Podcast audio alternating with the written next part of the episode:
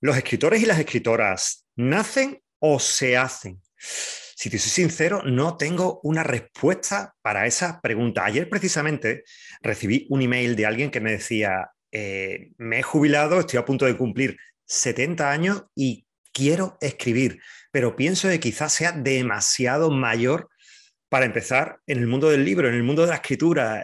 Para eso sí tengo una respuesta. Nunca es demasiado tarde. Daniel Defoe publicó su primera novela, eh, Robinson Crusoe, con 60 años. Pero es que Sam Savage, que nació en 1940, publicó su primera novela en 2005, cuando tenía 66 años. Quiero decir, siempre es buen momento. Eso significa que quizás nacemos como escritores, aunque tengamos toda nuestra trayectoria de vida para decidir si escribimos o no, si publicamos o no. Puede ser. Lo que sí es cierto es que cuando nos decidamos a escribir, no estaría de más que vislumbráramos cuáles son los tres grandes caminos que podemos transitar en nuestra profesión como escritores. Así que si te parece, hoy vamos a desmenuzarlos un poco y vamos a meditar sobre ellos.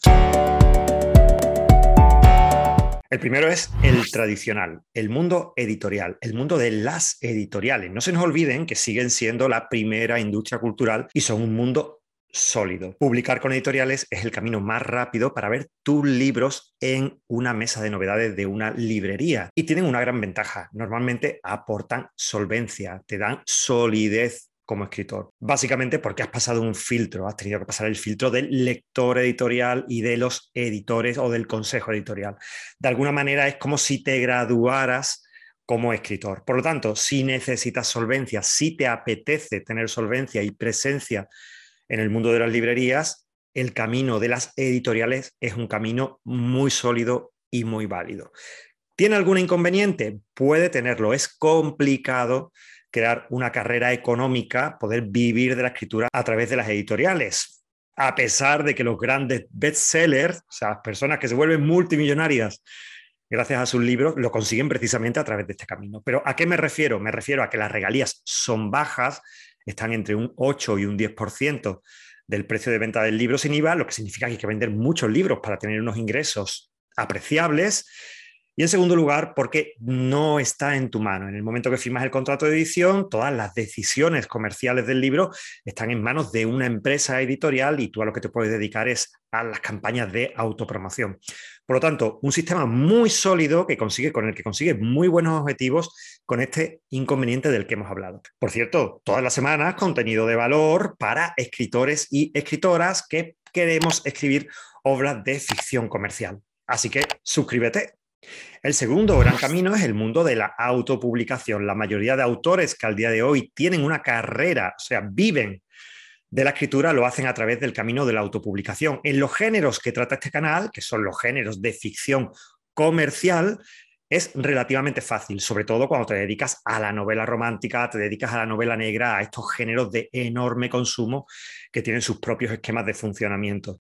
La gran ventaja es exactamente la contraria del mundo editorial tienes todo en tus manos, diseño, maquetación, correcciones, campañas de comunicación, publicidad, posicionamiento, todo lo puedes hacer, lo puedes gestionar tú como autor, lo que te da un enorme potencial para ir cambiando, ir decidiendo dónde quieres estar en cada momento. Sí es cierto que hay bestsellers que provienen del mundo de la autopublicación, pero sobre todo lo que busca un autor autopublicado, por supuesto, un bestseller, pero es trabajar los long sellers, libros que tengan una larga cola de ventas que se, vendan durante mucho tiempo. ¿Puede tener un, inconveniente del mundo de la autopublicación? Bueno, pues hay personas que pueden pensar que el hecho de no haber pasado un filtro, de ser nosotros nuestros propios editores, decidir nosotros qué nos publicamos, impide contrastar la calidad de nuestra obra. No hemos pasado por nadie que nos ha dicho sí, no, sí, no. Pero insisto, son valoraciones subjetivas que, en las que podemos estar a favor o podemos estar en contra. Y hay un tercer modelo que es el modelo mixto. Es cuando a la vez publicamos con editoriales y autopublicamos. Significa que en nuestra producción anual una parte de nuestra producción va a ir para editoriales y una parte de nuestra producción va a ir para el mundo de la autopublicación. Con este modelo, básicamente lo que pretendemos conseguir es cierto posicionamiento y cierta estabilidad económica, que es lo que nos aporta el sector de la autopublicación. Es un modelo que funciona bastante bien. ¿Tiene inconvenientes? También, como todo en la vida. eh, básicamente que los ingresos bajan. Por lo tanto, esa facilidad, entre comillas, hay que trabajar mucho, que puede aportarnos el mundo de la autopublicación a la hora de, de tener ingresos recurrentes, disminuye y es más complicado tener una carrera sólida, sólida económicamente como escritor cuando mantenemos esta doble posición. ¿Cuál es mejor de estos tres modelos? Ninguno. ¿Cuál es el peor? Por supuesto que ninguno.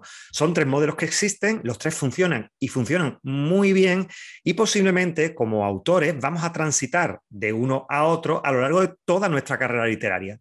Posiblemente empecemos publicando con una editorial, porque necesitamos un posicionamiento, una visibilidad y porque nos encanta ver nuestros libros en librerías. Posiblemente al cabo de un tiempo decidamos que también queremos dedicarnos al mundo del libro para poder tener ingresos económicos recurrentes y pasemos al mundo de la autopublicación. Y es posible que este tránsito lo hagamos alternando publicaciones con editoriales y publicaciones de autopublicación.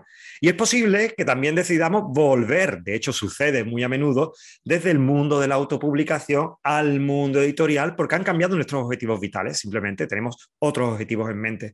Por lo tanto, ninguno de estos modelos es mejor que otro, todo va a depender de nuestros objetivos en cada momento y de nuestras ganas de estar en uno u otro sitio. Y esto ha sido todo por hoy. Una semana más. La semana que viene nos vemos con mayor contenido de valor para escritores y escritoras.